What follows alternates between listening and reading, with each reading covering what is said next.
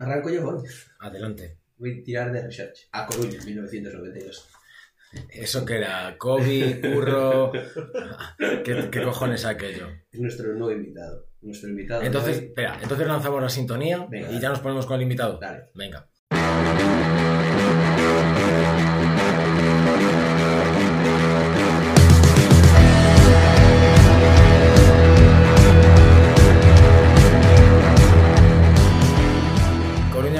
¿Cuánto? 1992. Es más joven que tú. Sí. Mucho más joven que tú. Te estás haciendo Es el primero. Fernando. No, debe ser el segundo más joven que yo que viene, ¿eh? Mm, Porque vino. Esto. Gaisho es más joven que tú. ¿Casi es más joven que yo? Hombre. O sea, tienes una edad, Tres, Fernando. entonces. ya. Bueno, no nos metamos en este enfangado. Eh, invitado, ¿quién eres y qué nuevas nos traéis? Eh, bueno, me llamo Gonzalo Martín, vengo de Madrid, aunque en todas mis biografías pone que nací en La Coruña, que es cierto. Que mis colegas se ríen de mí siempre por esto, porque dicen que, que no tiene ningún sentido que diga que nací en La Coruña si llevo 24 años en Madrid. Y mi nombre artístico es Taken y me dedico al, al arte urbano y, y, y al arte en general, digamos. Y vienes recién llegado de los Alpes, puede ser. Bueno, Eh. Rebotado, a ¿Rebotado? De Francia, vengo de Francia casi, como quien dice. Paré en Madrid un par de días y vine para acá. He estado por allí de, de gira. No, estuve en un par de festivales. Bueno, en un festival y en un proyecto. Primero fue en Grenoble hace 15 días, en el Grenoble, en el Street Art Fest de Grenoble. Y de Grenoble bajé a Madrid un día y volví a subir a- al sur de París, a Lyon, a participar en otro proyecto de arte urbano junto con la gente de Urban Art Agency para la Bell Ballet Festival, sí. Cuéntanos un poco el rollo festi, porque el rollo festi suena como mucha música. Sí, sí, sí, sí. Y, y a mí me mola el concepto ese de festi de arte urbano. Cuéntanos un poco cómo es, qué es lo que hacéis vosotros sobre todo, y luego también Ajá. cómo lo, cómo lo disfruta la peña. Sí, cuando lo comento, pues voy a un festival, la gente eso suele relacionarlo como que hay, pues eso, fiesta, música, etcétera, y no suele, hay algunos que sí, que, compaginan música y arte urbano, pero más bien digamos que es, es un proyecto únicamente de arte urbano en el que se junta a varios artistas, igual que un festival de música, a lo largo de una, dos, tres, cuatro semanas, y se realizan intervenciones, en este caso de arte urbano, eso, en la calle o en la ciudad o en el pueblo en el que, en el que estás. Es como una especie de residencia artística que suele durar en torno a una semana, más o menos, en la que aparte de, de pintar o de, llevar a cabo tu trabajo, pues convives con otros artistas. Se crea como una especie de comunidad. Yo, antes de nada que decir, tú eres de sangre burgalesa, Mm. puedes hacer patrimonio de Burgos sin ningún problema también. Nah, no soy muy de mi... Me, me pare- me parece bien. No soy mucho de hacer esas cosas. La verdad que me pregunté si era de Coruña y dijo, sí, bueno, ya soy casi madrileño. Es que si pero te, bueno". digo, si te digo las veces que está en Coruña, es ofensivo incluso, pero me gusta mucho, me gusta No, pero mucho, tampoco, decía, nada, soy madrileño, pero tampoco, como, bueno, soy madrileño, tampoco lo de... es- Sí, es cierto que no, no tengo raíces muy en ningún sitio así muy fuertes. Quizá en mi casa, ¿sabes? Como que algo así. Ahí o, sí, ¿no? o en la casa del pueblo tengo ahí raíces, pero como que no, no tengo raíces muy, muy fuertes. Estoy muy bien en Madrid y me encanta mi pueblo en Burgos. Y cuando voy a La Coruña flipo, pero he ido dos veces. Y Po- Posiblemente, quizás no el más joven que hemos tenido, pero sí el que más ha viajado, sobre todo por trabajo. Porque tú no solo pintas, has dicho Francia, pero has pintado en Bélgica, has pintado en Tenerife, que hablábamos antes sobre ir, Salamanca, estás pintando ahora en Vigo cuando estamos grabando esto, o cuando se emita posiblemente estés ya pintando en La Rioja. Es decir, es probable. es decir, realmente mm, ya te mueves a un nivel europeo. Eh, sí, ¿no? Sí, sí, sí, se puede decir. Al final, ¿yo cómo le explicaré a mi madre lo que haces? Porque esto, joder, al final hay que ver- verlo así desde ese punto de vista. ¿Yo cómo le explico a mi madre con, a- con quién he estado hoy? pues le podemos decir que es un chico que, que se dedica. No me gustaría que se me conociese solo por esto, porque también hago trabajo de estudio, pero bueno, que se dedica a, a pintar murales en diferentes lugares, tanto de España como de Europa. Y aparte que, pues eso, también hago trabajo de estudio, realicé mi primera exposición este año. Pero bueno, donde más cómodo me siento es en la calle. Y que Entonces- tiene un libro. Es que yo a todo esto quiero Vale. llegar al libro, joder. Tampoco. Esto fue un. Pues, pues toda a raíz de, de la, de la magnífica pandemia que nos ha sobrepasado, fue sin querer, porque yo también, bueno, siempre he escrito así mis cosas, eh, pero muy, muy en privado para gente cercana. Y durante el confinamiento, cada día me propuse pues, estas mierdas que nos proponíamos, hacer 20 minutos de ejercicio, no sé qué, pues mi propuesta fue tratar de escribir algo de ese día. Y según lo iba escribiendo, pues había días que, que me gustaba más que otros y, y, aunque no me gustase, yo lo que iba haciendo era compartir el pantallazo de lo que escribía, porque lo, lo escribía en las notas del móvil, lo compartía en redes. Y en ese momento en el que, por una cosa o por otra, pues todo el mundo estaba pegado al móvil porque no podíamos hacer otra cosa, pues como que tenía muchísima respuesta de la gente, muchas veces, la mayor parte positiva. Entonces fui almacenando todas estas notas, eh, investigué un poco a ver qué podía hacer con ello, luego a la vez estaba haciendo fotos en mi casa con una cámara que tenía, pues seguía dibujando y me puse en contacto con un chico que se llama Álvaro de una editorial ahí en Madrid que se llama La Granja y le comenté que tenía todo esto y que me molaría sacar algo con ello, pero yo no tenía una idea clara ni quería hacer un libro ni, ni sé si es un libro. Y surgió una idea, él me estuvo dando apoyo editorial, no es que, es una, no es que eh, publicásemos el libro eh, con su editorial, sino que él me, me, daba un apoyo y teníamos reuniones semanales. Y pues juntándolo todo, a, nos dimos cuenta que podía ser una especie de diario hecho a base de pequeños textos, ensayos, artículos, notas, junto con fotografía y dibujos. Pues eso, que podía, podía ser un proyecto, que en este caso fue en papel, como podía haber sido en vídeo o cualquier cosa, y, y, que podíamos sacarlo adelante. Y a mí me apetecía mucho un proyecto así bastante sincero y natural porque yo creo que no quitamos nada de todo lo que, muy pocas cosas de las que iba preparando y salió este diario de una pausa que no sé si es un libro, tiene formato de libro, pero no sé si es un libro. Entonces tienes una obra en formato libro. Sí, podemos decir. Tienes eso. obras en diferentes puntos, en inter, intervenciones, no obras. Intervenciones. En diferentes puntos de Europa. Uh -huh. Tienes estudio. ¿Eres un artista? Yo eso no lo digo. yo, yo, es una pregunta, no sé si quieres afirmarlo tú. No, es, es, una pregunta, no estoy afirmando nada. Te lo dejo en tu, la pelota en tu tejado y tú ya haces con ello lo que bien te venga. No, no lo sé. Lo, al menos. ¿Te gustaría ser un artista o que te considerara un artista? Es que no sé lo que es artista, entonces es, es, complicada esa palabra. Bueno, eh, estoy en el camino, trabajo con gente que sí que se considera artista, mucha gente me llama artista. Creo que en mi profesión estudié Bellas Artes, pero bueno, pues soy una persona que por suerte se dedica a lo que le gusta y que se trata de contar cosas con, con un lenguaje no, no tan normal como, como sí. suele ocurrir. Yo voy a hacer cliffhanger ya para el final del programa. Para el eh, final, vale. Sí. Como sabes, tú y yo somos muy diferentes, David. A veces llegamos al mismo sitio. Sí. Y a mí me mola mucho el libro también, la idea del libro me, me flipó. Y yo tengo aquí unos versitos que me ha inspirado una obra de, de Gonzalo, que luego al final lo, los dejamos ahí caer. Vale. Si te parece. Eh, como final, sí. me parece Como final apoteósico. Ya, ya, ya, sabes que a mí me parece todo maravilloso. Estábamos hablando, salió antes el tema de las redes sociales, uh -huh. eh, que colgabas la, los textos en redes sociales. Las redes sociales son una tiranía, un portfolio, un, un, método publicitario.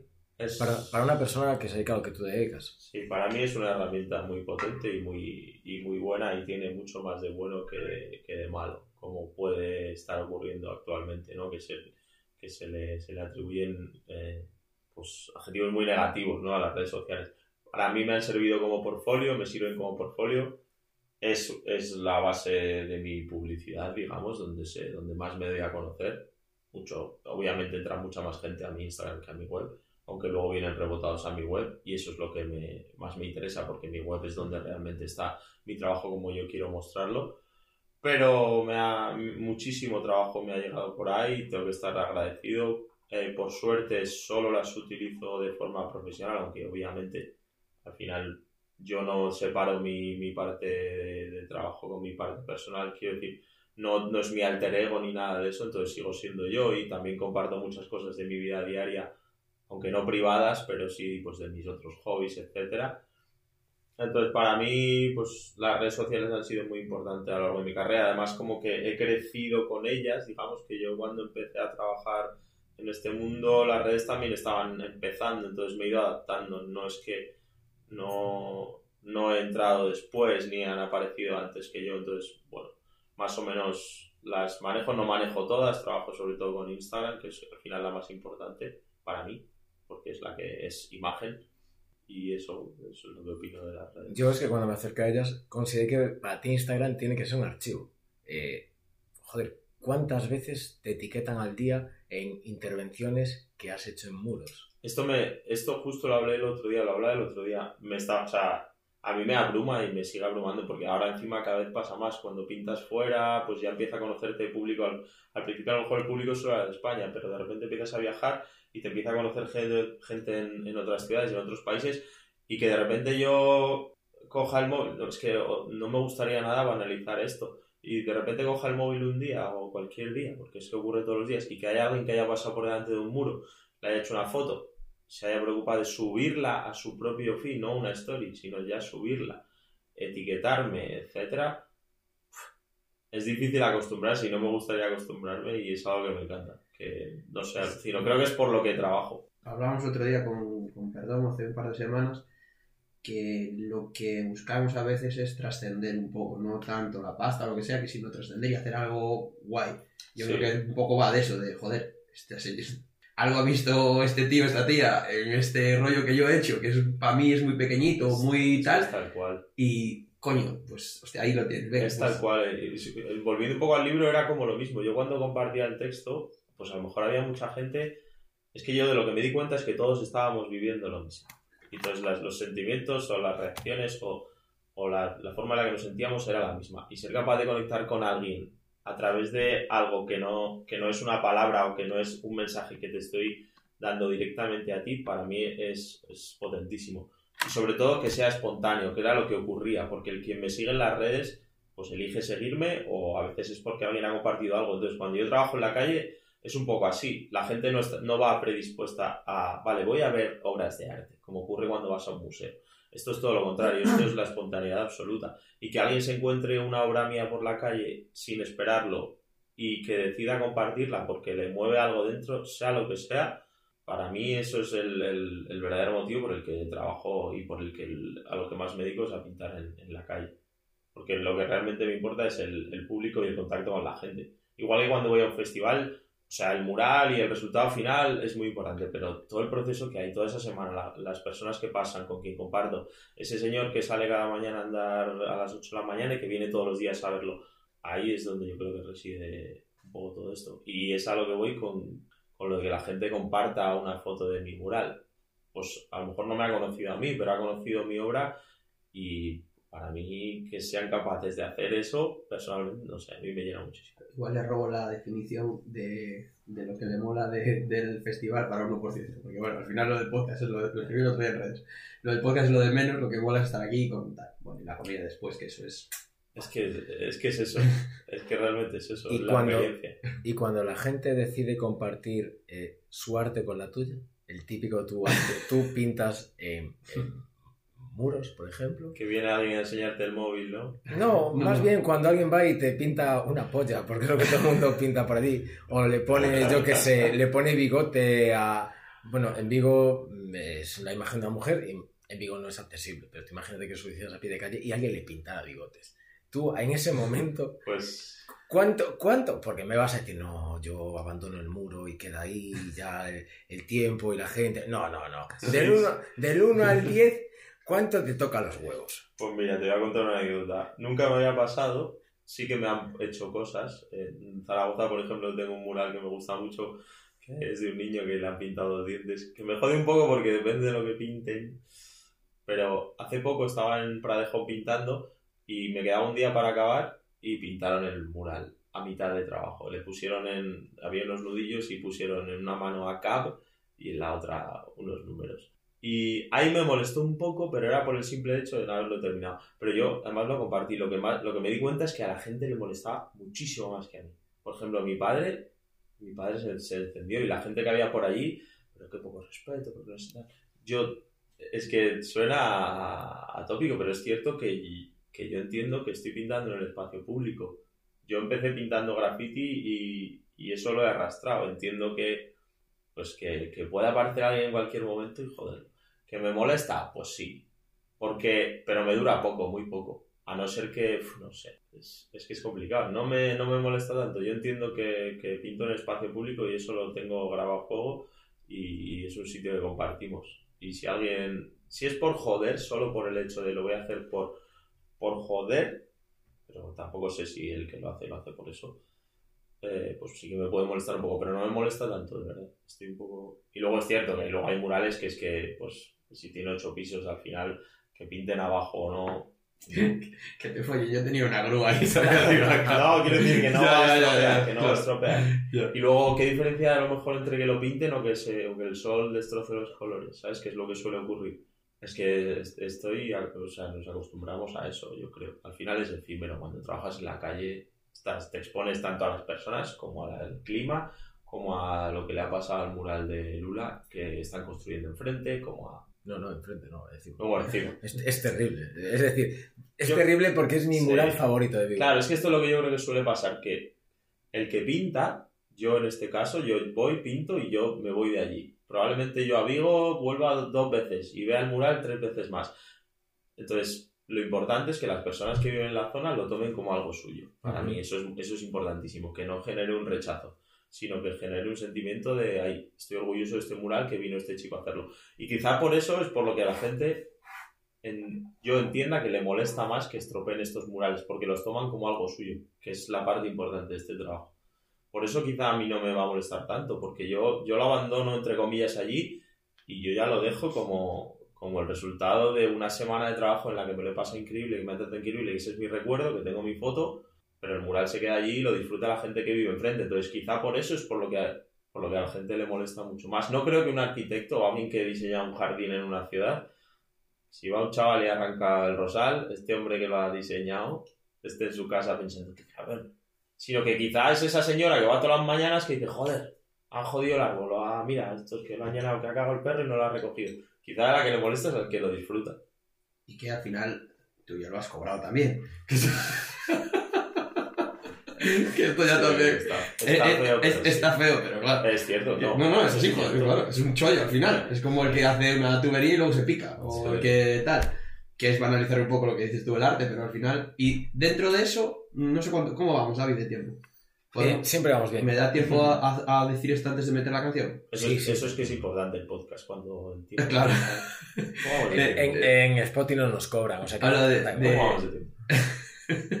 de pasta Eh. y, y yo sé que has colaborado con algunas marcas, alguna cosa y tal, y yo creo que eso es súper, bueno, siempre, aquí siempre tratamos, el, cada vez que viene un artista, o lo que, bueno, luego hablamos de lo que, de lo que tú Tú, quieres, de lo que- tú etiquétalo como te Luego, habla- también, luego, también. luego hablamos de lo que quieres ser de mayor, que ya luego lo hablamos. Pero eh, siempre hablamos del rollo de venderse, de no sé qué, de, es que. Y yo, yo personalmente soy muy pro venderse. De, de- de hecho, nosotros ojalá nos vendan, o sea, nos compren, pero, pero no soy pro venderme. Yo, David, David está negando con la No, no, no, tú eres pro venderte, pero ojalá nos compren, a mí no me ha hecho ni puta gracia, vamos. ¿Cómo no? ¿Por qué? Ojalá nos compren. Luego te pide que te tiñas el pelo y que yo- No, por- no, no, no, No, no, claro, no, no. al contrario- Esto pasó hace tres semanas, apareció Sí, con el pelo en amarillo y una, y una sudadera amarilla fluorescente. De cash. Del estilo, vamos, aquello era terri- Era terrible, era- terrible. Pero había que hacerlo. Bueno, ¿cómo, no, cómo- no, cómo- no, Fernando, no había que hacerlo. ¿Cómo? ¿Cómo? Joder, a ver, a ver, por favor, está haciendo una pregunta aquí trascendente. Eh, nada, eso, ¿cómo, ¿cómo convives con el tema de la pasta, tu arte, eh, sentir que lo haces porque quieres, eh, sentir que ese rollo, esa, esa dualidad de ganar pasta al final, de que una marca te pueda comprar? A mí, ya digo, mientras tú hagas lo tuyo, o sea, me parece súper lícito y, y los artistas tienen que vivir y está guay, porque al final están, eh, estás decorando tu marca con algo que está guay, que es real y que mola. Pero para artistas yo entiendo que a veces es jodido el equilibrio. Sí, es, es un conflicto interno que tenemos. Yo creo que todos, o espero que, que es bueno tenerlo. Eh, hace poco además es que se habla mucho, yo llevo con esto en la cabeza mucho tiempo. Por un lado, yo tengo que pagar facturas y tengo que trabajar y, y hay como muchos puntos. Luego, ¿qué diferencia hay a lo mejor entre que me pague un ente público a que me pague una marca? Yo creo que como artistas tenemos que estar agradecidos a que haya alguien que, le interesa tu trabajo, que no te está, o sea, que te está pagando realmente porque le interesa tu trabajo, lo que acabas de decir. Si hay una marca que valora lo que hago, que no lo modifica, sino que lo quiere utilizar también para su beneficio, que me parece completamente lícito, igual que yo lo haría, y que está apoyando mi propia obra como tal sin modificarla, es que no puedo estar en contra. Vamos, en el mundo en el que vivimos sería, creo que sería erróneo estar en contra. Yo respeto que hay gente que, que rechaza las marcas por completo, que, que va en dirección contraria y que está en contra de este mundo en el que vivimos, pero, pero también por otro lado veo que no tiene ningún sentido hacer eso si te quieres dedicar a esto. Al final, pues antes mandaban, pues esto, los entes públicos, a lo mejor era quien movían más la cultura, esto se lo escuché a Goyo Jiménez justo el otro día. Y ahora quien mueve la cultura son las marcas, porque son los que tienen el- el- la pasta.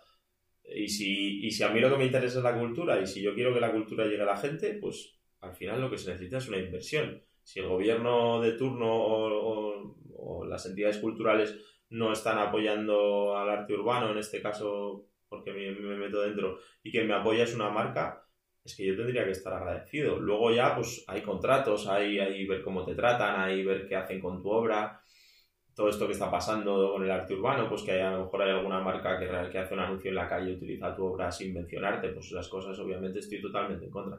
Pero si llega una marca con, con X cantidad de dinero o con lo que sea, con este proyecto y me quiere contratar porque valora realmente lo que hago y cree que es importante para, para ella también y que le va a servir, es que yo no, no- nunca estoy, no voy a estar en contra.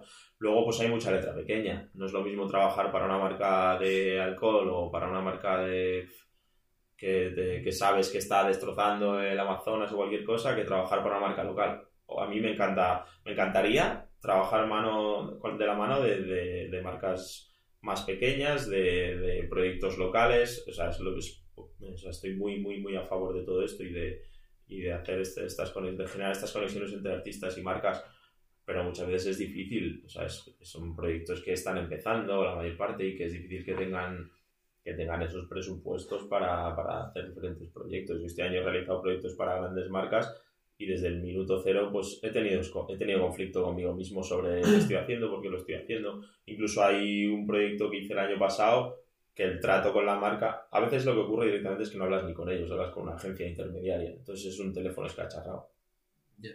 Pero, pero eso, tienes conflictos de mm, por qué lo estoy haciendo, lo hago solo por el dinero, pero luego, bueno, te das cuenta de que, de que si valoran tu trabajo y lo que al final se queda la gente es tu, es ese recuerdo de que ha sido este artista el que ha trabajado para esta marca y que hay como una conexión ahí, pues yo, yo estoy a favor, ese es mi punto de vista de momento. De momento. Eh, en este momento del podcast te pedíamos una canción que robaremos de YouTube vilmente y, pon- y pondremos 15 segundos. Y después seguimos comentando. ¿Qué quieres escuchar? 15 segundos. Bueno, si son Vale. 20 tampoco pasa nada, ¿eh? La cosa es que no nos tiene abajo el episodio. Uy, me has pillado. Ah, na- nadie dijo que esto fuera fácil. Eh, Te voy a- voy a- luego vamos a seguir hablando de marcas. Sí, Si te parece. Bueno, me parece bien, me parece bien. es la típica pregunta trampa que siempre es, es mi pesadilla, creo, esto que acabo de Me tranquilo me que hay más dos pesadillas más pesadillas. Seguro que no, que quiero escuchar los días raros de los que estamos.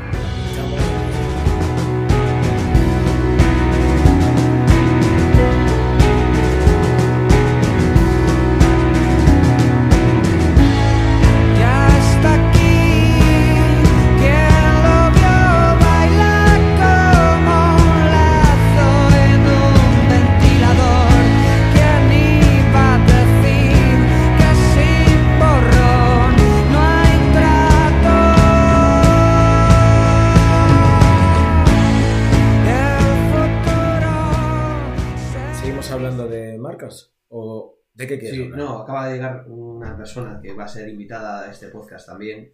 Pero yo quiero hablar de marcas, de un proyecto que tiene que tiene Gonzalo, si no me equivoco, sup- supongo que seguirás ahí dentro, que es Emper o Hemper, o que está Hemper, ¿no? Hamper. Hamper, que está muy guay, que es ropa que de de importación o de que hacen en Nepal, ¿no? Puede ser. Ujú, Correcto.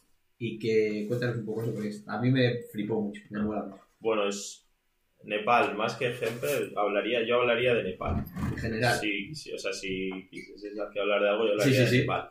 Hemper es un proyecto que nace de un viaje que hago a Nepal cuando acabo la carrera, junto con, con otros socios, del que ahora únicamente ya solo soy socio. Yo dejé de trabajar en Hemper en 2018 porque tenía que elegir entre mi carrera como o, o seguir allí. Eh, pero bueno, como te digo, es un proyecto que nace de un, de un primer viaje a Nepal, que es un lugar que me enamora, que me engancha, que me, que me atrapa, que me, me hace ir cada año, que llevo dos años sin ir y que estoy metido en los pelos, este último mes, porque solemos ir en suelo y en verano, este último mes llevo con ello en la cabeza todo el tiempo, que a ver cuándo es la próxima vez que puedo ir, porque está muy mal con todo esto de la pandemia. Y para mí lo más importante de Hemper es, es, es Nepal y es que el proyecto es un proyecto, es una empresa, pero es una empresa social con una base social muy potente que trabaja con, con colectivos en riesgo de exclusión social en Nepal y que se, se preocupa de que las cosas en, el- en este tema de, Hay, hay una actualización pendiente, creo, ¿no? Sí. Es- que se preocupa de que todos los trabajadores y todas las personas en el- que están involucradas en el proceso tanto de, de la manufacturación de, de los complementos, que al final son complementos de moda, como de la venta, etcétera, pues tengan su, su salario y sus derechos bien cubiertos. Pero eso, para mí lo importante de Hemper es Nepal. Yo antes que estabas hablando de colaborar con una marca, te has dado cuenta que estoy madurando y no he hecho venderse a una marca, ¿eh? Sí, cuenta. bien, David. Eh, tú has Bueno, trabajado, tú has trabajado, vendiendo. Mi obra se vende y ellos la compran. pero tú has trabajado, has colaborado. eh, yo creo que este es más colaboración que otra cosa, aunque tú hayas cobrado y la marca se haya aprovechado con una web de venta de ropa, eh, elaborando una lona. Ah, sí. ¿Cómo? Puede decir la marca, ¿no? Sí. Aquí podemos decir Sí, Zalando. y si nos pagan ya es un tema top, ¿sabes? Ahora les llamamos, seguro que nos cogen. Sí, al señor Zalando. Eh, que la lona, eh, para quien no la haya visto, que la busque por internet, pero eran dos personas que ponía volveremos a abrazarnos, ¿puede ser? Sí, bueno, era una, era una activación publicitaria dividida en dos. Sí. Como que la, prim- la primera semana pinté un fin de semana y solo se pintaba al chico abrazando a una especie de sombra que no estaba. Y la frase era volveremos a abrazarnos entre interrogaciones. Y luego al cabo de una semana pinté a la chica y ya se quitaban las interrogaciones. Esa era la campaña. Claro, es que ahí está la cosa. Estoy de acuerdo de que al final eh, la empresa está generando una publicidad, Sí. eh, está poniendo su nombre y tal, pero creo que a veces es más importante el mensaje. Que yo creo que para mí es la esa lona en el momento en el que se fue colocada eh, era más importante el mensaje que, que la empresa. Sí, además incluso creo que quedó, a mí me daba un poco de miedo el tema, porque ellos obviamente me, me obligaban a incluir su logo, o sea, me pedían y me obligaron a incluir su logo y tal. Pero yo creo que, que fue guay porque caló el mensaje, más Claro. que que fuera una obra publicitaria o una lona publicitaria. Claro. Y yo creo que caló por cómo se hizo, porque quizá haberlo puesto simplemente y ya está, el imprimir la lona y colocarla hubiera, no hubiera sido igual de potente que como se hizo. Eso tú haces un desarrollo en soporte digital y después imprime la lona o pintas directamente sobre la lona en ese Eh, caso. Yo pinté, pinté toda la lona, lo único que sí que teníamos marcada, porque claro, yo lo pinté colgando de cuerdas, entonces, porque era gran vía y no nos permitían colocar una grúa, entonces yo no me podía bajar a ver las proporciones. Entonces imprimimos una línea muy, muy, muy, muy, muy fina, que a lo mejor el espectador desde abajo no lo podía ver, pero yo más o menos esa línea me permitía saber dónde estaba, etcétera, dónde me, me ubicaba para poder pintarlo, porque si no era imposible. Pero vamos, estaba en blanco, como dice. O sea, pintar acaba siendo un deporte de riesgo. Sí, literalmente. Porque hacer rappel por una lona en Sí. Gran Vía tiene que ser, no tiene, tiene que ser como mínimo emocionante. No, fue, o sea, yo iba cada mañana, pinté cuatro días y iba con unas ganas terribles. O sea, a mí me encantó la experiencia y todo. Yo por suerte soy escalador o hago escalada en mis ratos libres, entonces esa parte de fiarme de las cuerdas la tenía más o menos ganada, que era lo complicado. A 30 metros del suelo fiarte de tres cuerdas, pero bueno, la verdad que fue, la experiencia fue brutal. ¿Qué ibas a decir, Fernando? No, que, te vi car- que te vi ya cargando. No, no, no, que hablaba que escalaba el café previo, hablaba que, joder, ojalá fuera deportista. que el arte está muy guay, pero el deporte que es la hostia, ¿no? Joder, es que creo que tendría menos presión conmigo mismo, aunque me la pongo también en tema deportivo. Y me gusta mucho el deporte, practico muchísimo deporte. Y sí, lo digo así a veces de broma, pero no, es lo típico, ¿no? Que ojalá de pequeño también lo pensé con bombero, ¿no? Ojalá hubiera tenido la idea de serlo con 17 años y ya está, y pasó la vida, pero bueno, estoy muy contento como estoy, pero no entiendo mi vida tampoco sin el deporte y sin la montaña. Yo tengo que decir que yo soy muy de prejuzgar, no mal, no mal, ¿eh? pero o sea, de prejuzgar por las pintas y por, la, y por cómo veo a la gente. Y, y, y Gonzalo tiene la pinta de, de escalador corre- de, de tipo de montaña clásico, más sumarle que una cosa que me gustó, tengo que decir que me gustó mucho, me fijo mucho en estos detallitos, las motitas de pintura en el reloj En el reloj son geniales. Es, es una cosa que de, de monta- que lo ves y a- en un vistazo tienes quién es, quién es esta persona. Y luego la forma de hablar es muy de, de gente de montaña. Tiene un rollo pausado. Yo tengo un colega que se llama, es, es que lo llamo, es primo. Es el primo de, mis colega, de mi colega Nacho, que ahora, no me acuerdo cómo se llama. Bueno, es igual. Que también, que está en, está en Sierra Leona, por ahí, currando de guía y tal. Y tiene ese rollo de vida de, de estar tranqui, de hablar tranqui, que me mola mucho. De- a- de- entonces, Vale. pintas, pintas 10, La escala. De escalador no. Le ¿Eh? falta una cosa para ser escalador tipo. lo que... La cinta tatuada en el antebrazo. Es, es muy- es muy de escalador. Eso, Es muy eso o el tribal de los 90. Pero Eso, como es solo, llevo, solo llevo 3-4 años escalando todavía. Pero, pues ya ya que has dicho del reloj, eh, bueno, este reloj tiene más. Lo compré a un colega de segunda mano. Eh, a ver si hablamos con Sunto, que es, es la marca del reloj, y nos echa un cable a, a renovarlo. Joder, que te manda ahí el, el pulsómetro y tal. Claro, hombre, joder. por favor. Eh. Hostia, no, es que se me acaba de ocurrir una gilipollez. Por favor. Faltan las dos preguntas aún, ¿eh? Sí, pero da igual. Eh, ¿Tú alguna vez has pasado miedo colgado o en la grúa? Porque Sí, cuando sí, hace sí. aire tiene que ser Sí, cojonudo. sí, sí, sí, sí, sí. ¿Ves? El pulsómetro era buena idea, Fernando. Tú, tú acabas de tener- sin querer A acabas de tener... 200. Sí, el año pasado. Bueno, sí, se pasa miedo, por ejemplo. Depende de la grúa. Tengo una, una anécdota es que en Grecia estuve pintando hace dos años y bueno, las grúas en Grecia pues no son como te las esperas. Y, y estaba pintándola en un hospital, un muro bastante alto y la grúa pues debía tener, y no exagero, más de 20 años. Y había veces que yo tenía que apoyar la grúa en la pared para que no se moviera. Ese era el nivel. Luego, pero eso no era por altura, sino era por falta de seguridad. Eso probablemente hoy no, no, no lo hubiera hecho. Luego el año pasado pinté el muro más alto hasta el momento que había hecho en Francia y ahí, no sé si tenía treinta y pico metros, y ahí empecé a perderle toda esta parte del miedo que, que podía tener, pero ahí todavía... Pero ahora vengo de Francia de pintar un tanque de agua que sí que tenía 35 metros, la grúa tenía más, pero ya, ya, ya se lo he perdido, creo. Creo que ahora ya me empiezo a sentir cómodo, bastante cómodo. Si hablabas de las grúas de Grecia, cuando estuve en Atenas, pues está en la puta mierda, eh, tío. Yo, mi sensación, yo no había estado y mi sensación era, aquí el tiempo se paró en 1995 y nadie ha vuelto a recoger Es nada. está peor, está peor. O sea, lo que son las ruinas están mejor que el resto de la, No, de no. la calle. Está- Increíble. Pero es eso, rollo, aparte sucio, a una mierda. Es como que dijeron, basta de recoger, Ya. que nadie recoja Que nada nadie más. limpia aquí". más, Se acabó. cual. Y- Tal cual. uf, Yo os hubiese hecho bienvenidos a mi habitación. O sea, tampoco es tan, tan raro, ¿eh? Hace una de las preguntas ahí, pero tengo dos cosas. Quiero Vale. comentar uno de sus obras, un cuadro que tiene, que es de estudio, creo, creo que es un cuadro. Y, y luego, eh, bueno, quedan dos preguntas. Vale, tú dijiste que la canción era una putada, pues hay dos putadas más. Nah, seguro que Hay no una pregunta tipo y una pregunta que nos ha dejado en tu caso David Perdomo, el invitado anterior. Tú eliges cuál prefieres. Ah, Las dos. No. No, las dos te van a caer, pero el, orden, el orden, para que hagan menos. La buena. No, o la que quieras. La Vale. tipo, la tipo. La, La tipo, vale. Eh, en tu pirámide de Maslow, entre los tres conceptos de comer, follar y cagar, Ayuda. ¿cuál es el más importante? Ordénalos en orden de importancia y por qué. Los ordeno. Pues voy al baño muy bien, entonces no le doy mucha importancia. Lo podemos dejar abajo del todo, porque voy bien, ¿no? Es lo típico. Cuando lo tienes, le quitas le restas importancia. Si le ponemos abajo. Eh, mm, la comida me cada vez la disfruto más. e Incluso la cocina, que lo veníamos hablando en el coche.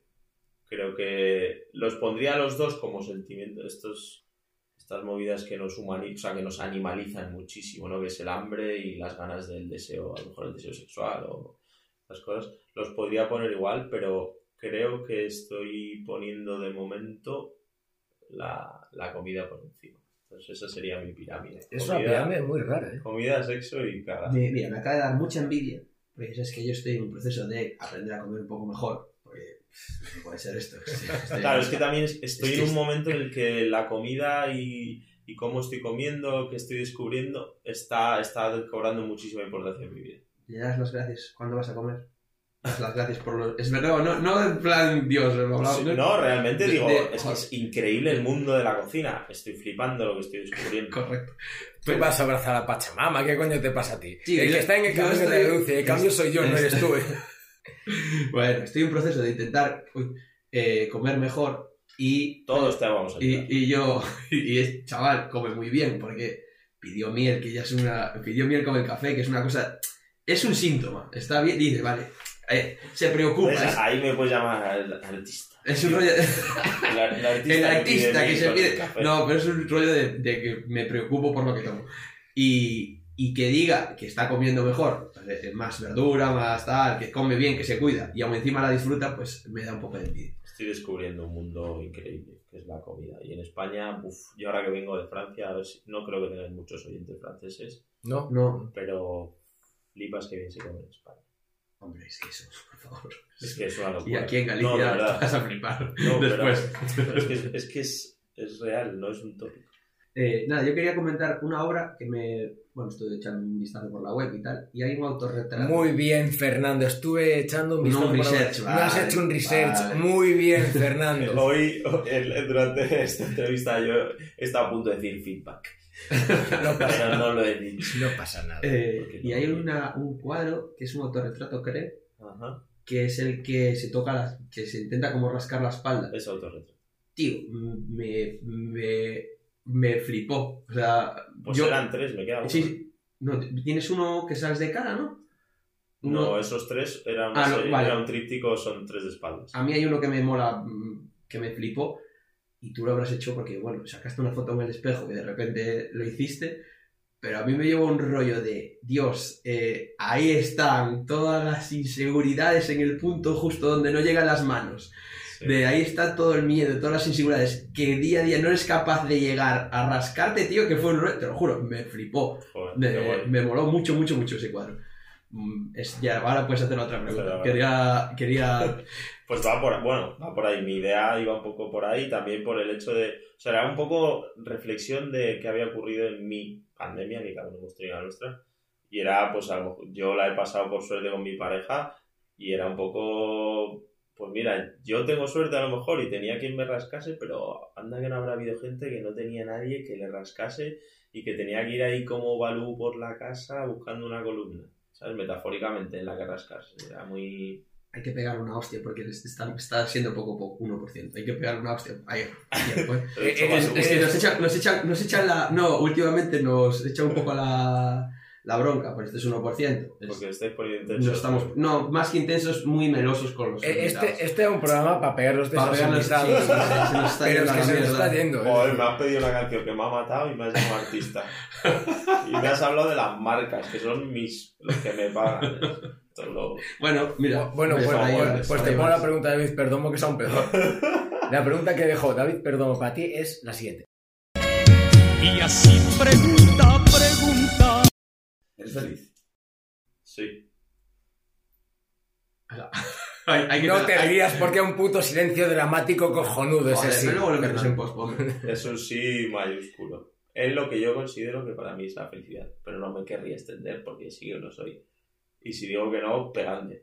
Ah, yo no le voy a pegar a nadie. Eso, las hostias las, las se ocupa Fernando, es la parte dura de este equipo. Sí, sí lo sois. Dime, dime, Sí, sí. que, es que acaba de, acaba de ser muy, Muy- concreto muy- y conciso. Y Había por aquí un. Dale las gracias a David por la pregunta, me mola. Se la, se la demos de tu parte. Eh, aquí, bueno, Seamos polémicos entonces. Después de lo del Fado de Cuda, que se ha hecho súper- famosa situación, no te voy a preguntar por la obra, no te voy a, no te voy a preguntar por la obra, tranquilo, no te voy a preguntar tu opinión. Voy a ir un poquito más allá para no meterte, eh, para no meterte en berenjenales. A través de la polémica han podido buscar una acción publicitaria. Es decir, antes a ese faro iban. No, no, 100%. Como se hace en cualquier. Como se hace en todos lados, sí. Pues vete a Madrid y mira los anuncios de Netflix, es pura polémica. Y es lo que hace a la gente hablar de Netflix. Y yo creo que aquí no sé cuál es la intención, pero la polémica ha generado probablemente un gran porcentaje de las visitas que ha tenido ese faro y del impacto que ha tenido. Más allá del hace- de la obra, de que probablemente el 90% de la gente no sabía ni que ahí había un faro y el otro 20 o 10 o No conocía sea, no autor. conocía a Okuda, etcétera y que Revilla es como es y todos le conocemos, que le gusta mucho llamar la atención. Todo se ha sumado y todo eso ha... ¿Quién ha perdido? Porque evidentemente eh, ha pasado a ser un punto de interés en Cantabria. Eh, el artista ha roto barreras que tenía hacia el público. ¿Quién ha perdido el faro al final? Pues mira, ha perdido mucho tiempo la gente eh, metida ahí en el conflicto y luego yo realmente, o sea, yo no estoy saliendo del faro, ¿vale? No estoy muy a favor de, de los grandes booms de, de diferentes sitios o de, de- lo que genera un gran boom en una gran ciudad o en pues, este restaurante, porque al final todo lo que sube acaba bajando. Pues los que vayáis por Balaidos 31, os tapáis los ojitos y no veis, y no veis su intervención. No, pero a lo que voy es, es por lo menos hacerse las preguntas previas de si esto que estoy haciendo eh, lo estoy haciendo realmente pensando en el lugar en el que estoy, eh, la gente, en el entorno, etcétera, y si que vengan a verlo 10.000 personas al día es bueno o es malo, porque Hombre, para, partimos como que es bueno, pero es bueno. no para la, para la zona económicamente su, se supone que es bueno. Eh, a nivel humano, yo no tan claro. Eh, ponle, ponle 5.000 coches di- diarios allí, Pues eso, que antes pasaban voy. 5, es, es una agresión al sistema un poquito Sí, grande. Quizá el que tiene el restaurante dice, guau, qué bien, me froto las manos. Quizá la persona que vive detrás del restaurante, que tenía su casita en el pueblo y que estaba a gustísimo allí solo, es lo peor que le ha podido pasar. Es que...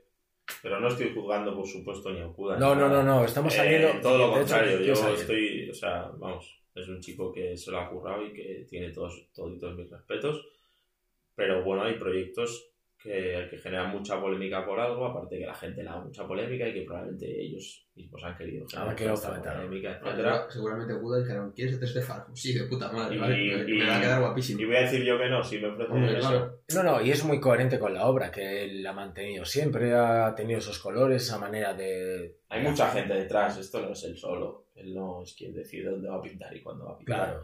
Y es lo que te he dicho a ti, no es fácil, no es fácil cuando eh, trabajas en este mundo decir que no a ciertas cosas o es complicado. No, que al final el problema es que cuando hay una cosa muy guay y le pones el foco, Sí, eh, claro. la gente la descubre y pasa, pasa Sí. con una calita que tú vienes, nosotros vamos ahí, o una cala de puta madre que antes no venía ni Dios, y ahora hicieron un aparcamiento justo. y se peta, o el, joder, el Everest, que ahora se pone todo Dios allá subiría y cola, tío. Es, Joder, que, es que es, es que es de cola. Entonces, es guay que sea un sitio conocido, pues para unos lo será, que son los nepalíes, que tienen agencias de viajes y que ganan 30.000 euros con cada cliente, y habrá otros para los que no, que sean los que viven allí, que no les apetezca estar viendo a 100.000 americanos cada año subir, bajar, quejarse. Y dejarle las bombonas. Y pues, dejarle, claro. eh, pues es lo que tienen estos, estos proyectos y estas cosas que pasan, que para unos serán buenos y para otros serán malas. Si la intención es buena y hay un, un estudio previo y tal, pues creo que al final el resultado tiende a ser. Yo, una pregunta que no tenía pensada. Tú estás hablando de estudios previos. Ujú. Tú cuando te diriges a, a un muro, porque entiendo que, en que cuando trabajas de en estudio ya hay una... Es totalmente distinto. Es totalmente- cuenta, sí. Sí. Sí, Cuando te diriges a un muro, como dices, aquí quiero pintar esto. Vale, pues te puedo resumir un poco el, proceso. Es, por un lado, pienso dónde está, ¿vale? ¿Por qué, por qué voy a pintar ahí? ¿Qué hay? ¿Qué historias me pueden interesar más? ¿Cómo es el muro? ¿Dónde está ubicado? ¿Hacia dónde mira? Eh, ¿Es una ciudad o es un pueblo? Porque no es lo mismo. Para mí es, eso es muy, muy importante. Por suerte, por desgracia, en las ciudades estamos mucho más acostumbrados a la publicidad ya que nos den golpes visuales todo el rato. Entonces creo que eso también hay que tener importancia. Y luego, por otro lado, también pienso en, en la gama cromática, a lo mejor que voy a utilizar. en- Entonces es un compendio de todas esta- estas cosas lo que me llevan a buscar esas tres, cuatro ideas de las que luego os traigo una y es con la que me quedo. Y mi intención siempre suele ser tratar de incluir mi obra en, en- en- el propio espacio, como os he comentado, por temas tanto de respeto del entorno como de no caer en esa en eso que creo que está ocurriendo y que cada vez se, se están pintando más murales, que es dejar de respetar el lugar en el que estoy. Por todo lo que hemos hablado al principio, yo vengo, pinto y me marcho y hay una persona, yo pienso a lo mejor, aunque solo fuera Sí. uno, Pues hay un hombre que estoy viendo desde la grúa todas las mañanas, que está en su terraza tomándose un café, que me da una envidia porque tiene una terraza preciosa. Pues imagínate que mi mural a esa persona no le gusta, o le recuerda o hay unos colores que... Y esa persona es al final la que lo va a ver cada mañana que se levante a tomar su café, pues en esas personas es las que yo pienso cuando, cuando, cuando trabajo. Que son al final eh, los, los espectadores que, a los que yo estoy, entre comillas, obligando a, a ver mi obra. Entonces, creo que el, el artista tiene que ser bastante responsable cada vez más, porque cada vez está haciendo más trabajo en la calle y, y eso que creo que tenemos que ser muy responsables con nuestro proceso creativo y involucrar al máximo tanto al entorno arquitectónico como el espacio, como, como a las- al espectador o a la comunidad o lo que sea. Y diferencio entre pueblo y ciudad porque, por eso que he dicho, porque quizá en el pueblo, en un entorno rural, que a mí me encanta y es donde más, más, más cómodo trabajo, todavía habría, hay que darle una vuelta más y hay que... Bueno, yo, ahora que nos has enseñado antes el boceto, Ujú. no me lo esperaba así en absoluto. ¿Sabes? Me esperaba estos, estos murales que tienes de pájaros. No sé por qué me había. Tenía yo ese. Había preconcebido ese. Y decía, hostia, mola porque últimamente los murales de Vigo están muy cargados de color. Y la cosa empieza con todo el cariño del mundo. Y me, No, pare- no, y- me- y me parece, y me parece mejor Sí, que, se pare- que se parezca a Disneylandia antes que ver ladrillos cara a vista. Es mejor. Va- Vale.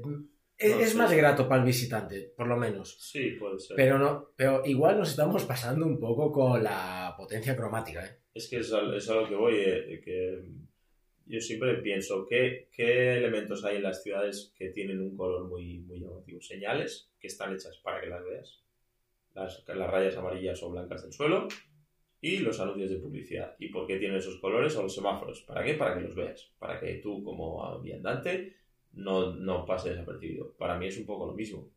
O sea, al final, ¿qué diferencia un mural de un cartel publicitario?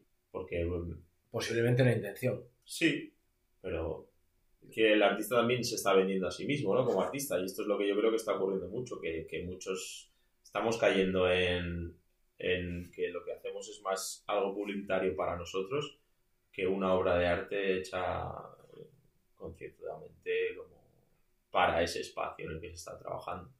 Y cuanto más, cuanto más murales se pintan, más ocurre porque los procesos creativos se acortan mucho más y, y- y al final viene el artista, en este caso, con la idea ya de casa. Y sea un muro, o sea una catedral, o sea... ¿Qué es lo que está pasando? Y es triste, es triste. Pero, por otro lado, que voy a- Hay que comer. Es que...